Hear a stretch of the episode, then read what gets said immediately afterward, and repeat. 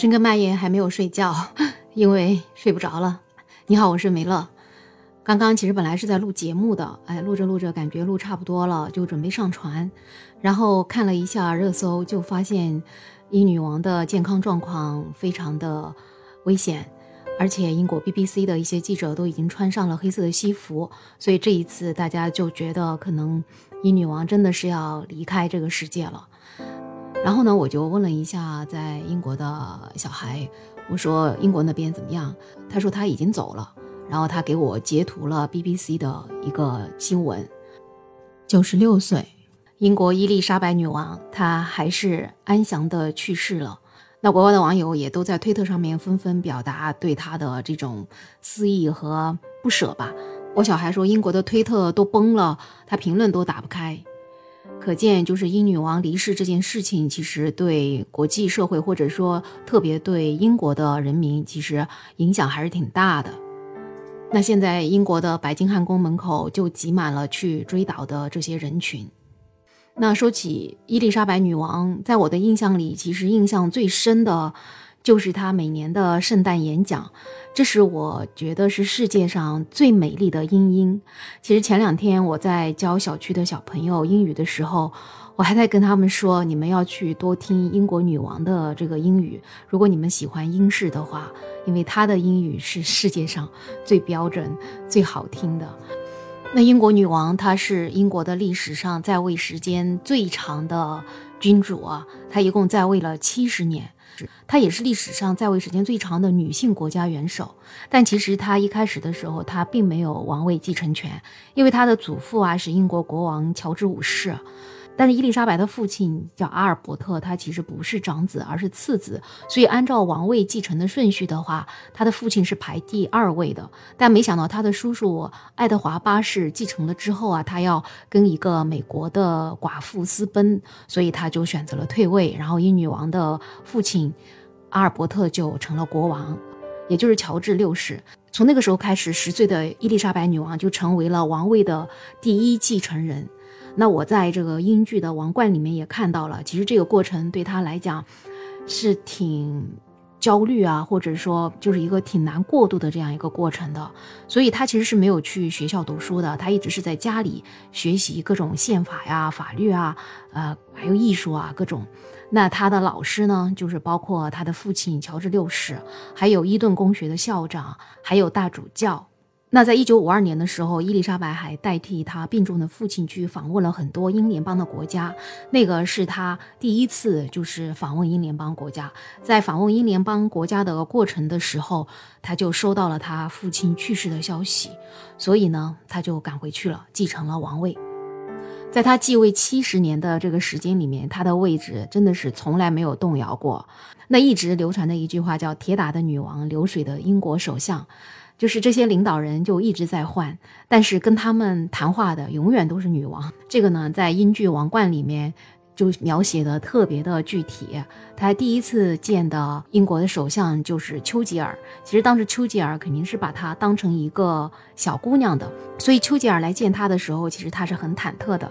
但是他们后来还是成为了朋友。反正传说就是丘吉尔是他最喜欢的英国首相。所以在丘吉尔离世的时候，英女王其实真的是非常的失落，也非常的伤心的。那英女王在在位的七十年时间里，她也真的是非常敬业。在她二十一岁的时候，那个时候她还是公主，她就向她的英联邦的人民表示过：“我向你们保证，在我的整个一生当中，不管它是长还是短，我都会把我的一生奉献给你们。”那在这里呢，我还是想用我的散装英文给你读一下它的原文。它是说。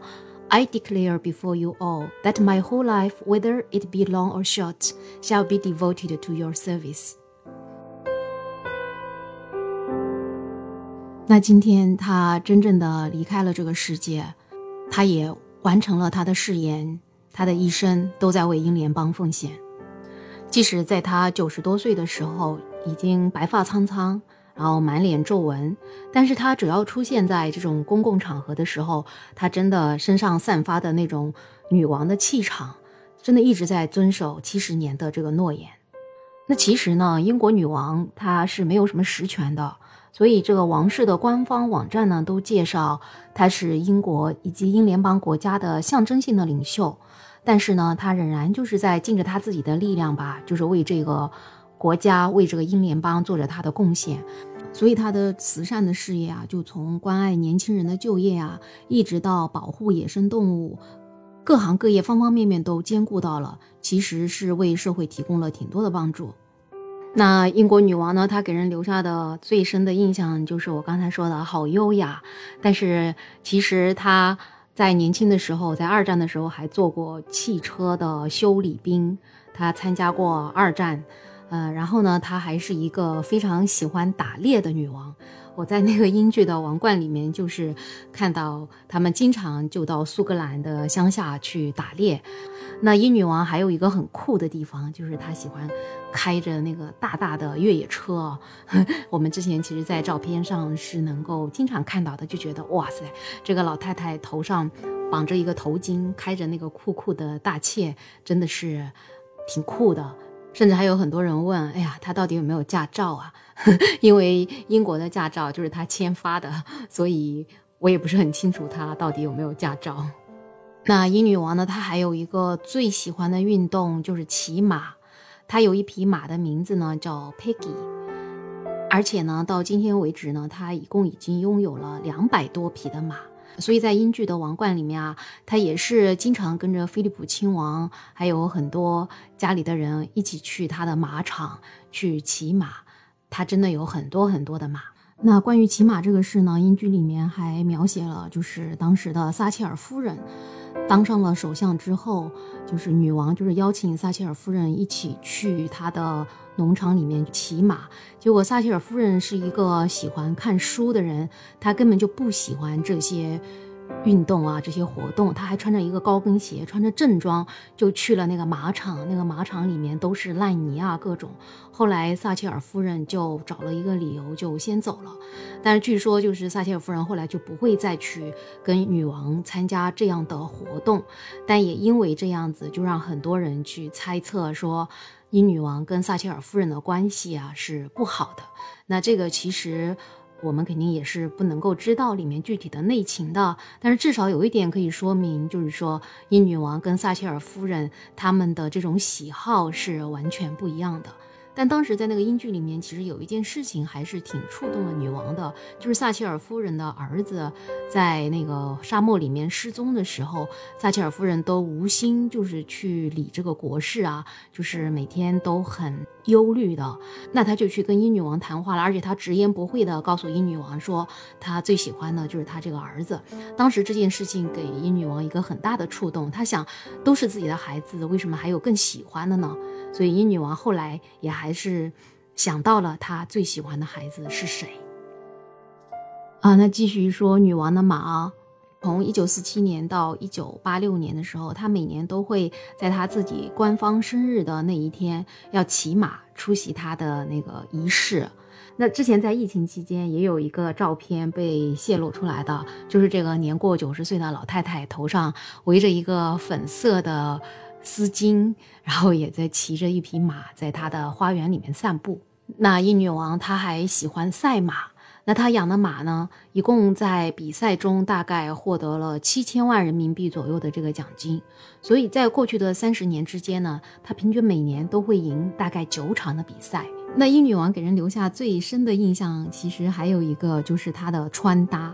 她的穿搭，哇塞，真的像一个彩虹哦！就是如果把她所有的照片都放在一起的话，真的是赤橙红绿青蓝紫。从她的帽子到她的衣服到她的裙子，她每次都是穿同一个颜色的。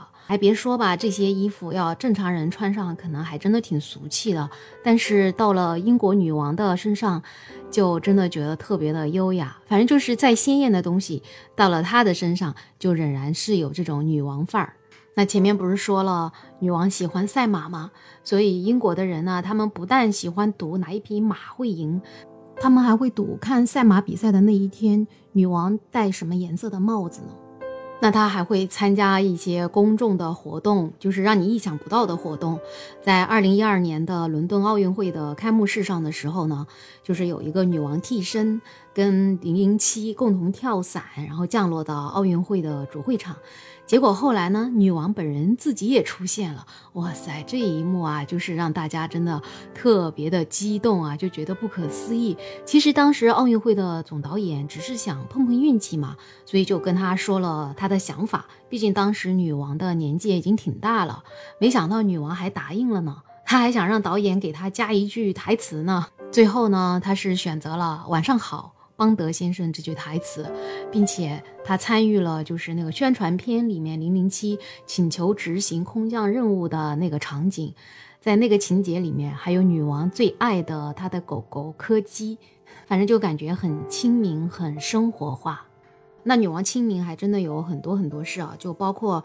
她还是女孩子的时候登基，当时那个电视直播才刚刚有嘛。那其实当时的首相丘吉尔是不想她让整个登基的活动就是直播的，他觉得肯定是有违皇室的传统。